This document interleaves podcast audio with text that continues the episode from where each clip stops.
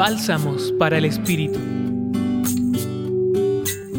En el Evangelio de hoy, el de Mateo, capítulo 19, versículos del 26 al 30, Jesús elabora sus palabras a partir de unos versículos previos sobre una conversación que tuvo con un joven rico. Este le preguntaba sobre lo que debía hacer para alcanzar la vida eterna. Jesús, al cerrar la conversación, le dice, Ve, vende tus bienes, dáselos a los pobres y tendrás un tesoro en el cielo. Después, sígueme.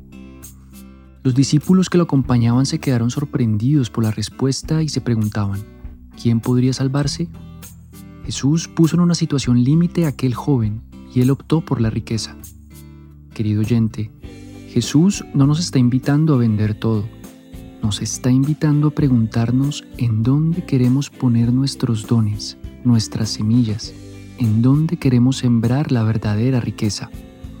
Se trata de una decisión nos está invitando a dirigir nuestras palabras, pensamientos y acciones a la vida eterna, que es vivir en el amor y para el amor.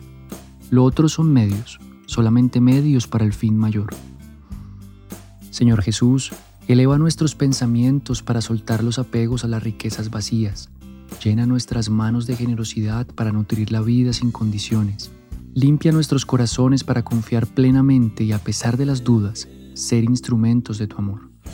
Hoy los acompañó Carlos Felipe Prieto Bolaños del Centro Pastoral San Francisco Javier de la Pontificia Universidad Javier. Escucha los bálsamos cada día entrando a la página web del Centro Pastoral y a javerianaestereo.com.